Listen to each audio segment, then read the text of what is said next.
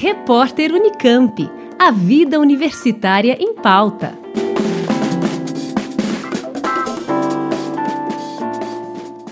Manter uma alimentação saudável pode ser uma tarefa desafiadora, em função da rotina de cada pessoa e também da quantidade de alimentos processados e industrializados disponíveis para consumo.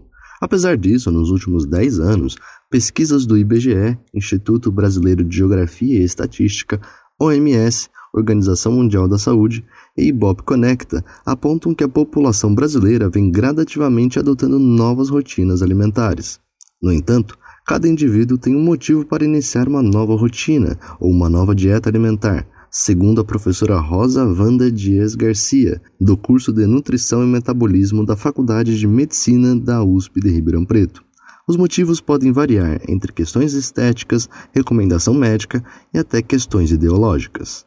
É, você tem uma motivação voluntária do tipo eu preciso fazer dieta, normalmente é, relacionada a questões estéticas, e também tem mudanças que você que são voluntárias também, mas que são determinadas por um motivo maior, né, o motivo de força maior, vamos dizer assim.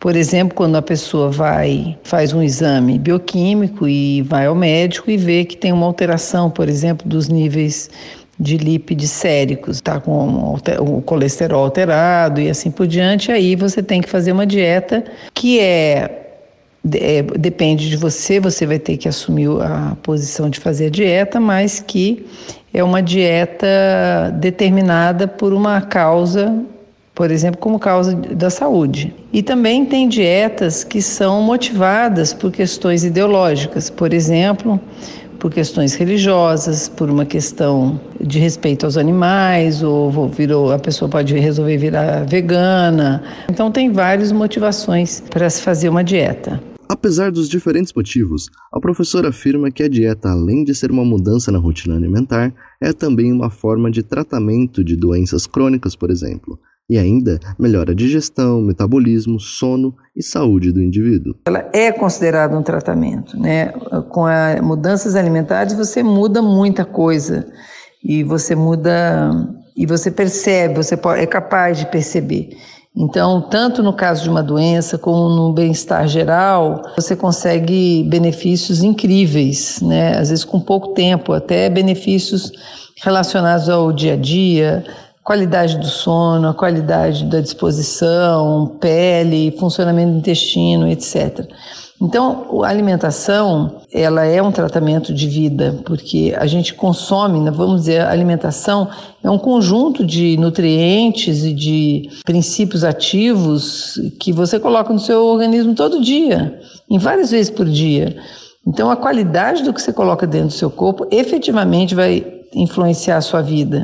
Mesmo que você não tenha um problema de saúde, você vai sentir diferença se você melhorar a sua alimentação, com certeza né? E aí, em termos de tratamento, ela é tratamento em, muitos, em muitas enfermidades crônicas que precisam de mudanças alimentares, por exemplo, diabetes, hipertensão, enfim, ela é preventiva para uma série de doenças crônicas, cânceres, etc. E a alimentação, ela é terapêutica, porque ela pode melhorar até durante uma hospitalização, você pode mudar a dieta e essa dieta ajudar na sua recuperação ou diminuir a sua probabilidade de você desenvolver uma infecção e assim por diante.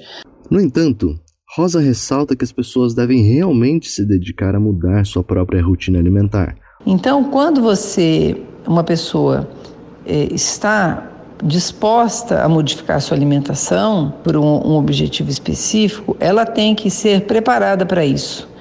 E a preparação dela é no sentido de entender como que ela, como que a alimentação está na vida dela e como que ela até que ponto que ela consegue modificar, o que ela consegue modificar e se ela quer modificar. E a reação das pessoas em relação ao plano alimentar é determinada pelo quanto ela está imbuída de, daquela mudança, quanto que ela está convencida daquilo, quanto que ela está disposta a abrir mão de coisas que ela gosta de comer, etc.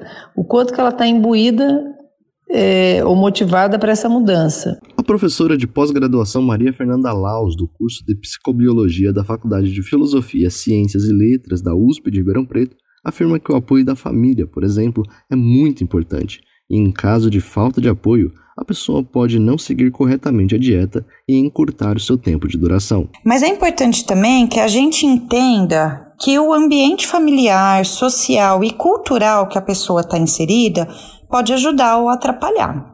É muito comum as pessoas relatarem dificuldades em seguir o plano alimentar porque as outras pessoas da sua família não estão dispostas a mudarem seus hábitos, por exemplo. E isso acaba criando uma barreira que dificulta a mudança. Maria Fernanda lembra que as pessoas devem tomar cuidado com dietas feitas com objetivos estéticos, como emagrecimento ou uso de tatuagens para lembrá-las do regime. Ela diz que, nesses casos, a dieta não tende a durar e pode gerar comportamentos relacionados ao comer transtornado, que é um comportamento alimentar considerado disfuncional. Quando a pessoa decide mudar sua alimentação, os fatores externos têm uma influência muito grande nessa decisão, porque o nosso comportamento alimentar é muito influenciado pelo ambiente que nos cerca. A família, os amigos, parceiros românticos, pessoas importantes na nossa vida e a mídia, claro, têm um papel importante na nossa alimentação, porque transmitem valores e padrões sobre alimentação e aparência física que são internalizados pelas pessoas.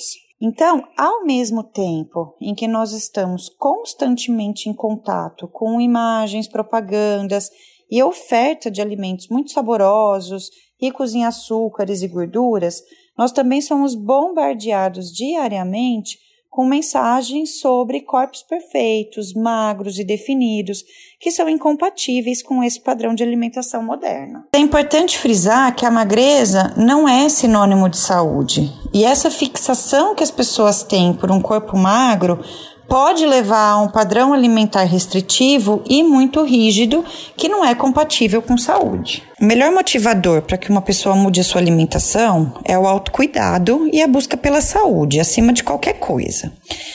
Mudanças na alimentação que sejam motivadas por questões estéticas, de maneira geral, não são duradouras e podem ainda levar ao desenvolvimento de comportamentos que caracterizam o que a gente chama de comer transtornado. A mudança na alimentação sempre vai ser mais efetiva quando estiver relacionada à saúde. Ouvimos a professora Rosa Wanda Dias Garcia, da Faculdade de Medicina da USP de Ribeirão Preto, e a professora Maria Fernanda Laus, da Faculdade de Filosofia, Ciências e Letras da USP de Ribeirão Preto, sobre os benefícios da dieta como tratamento de doenças e os cuidados que devem ser tomados. Pedro Ferro, Rádio USP. Repórter Unicamp. A vida universitária em pauta.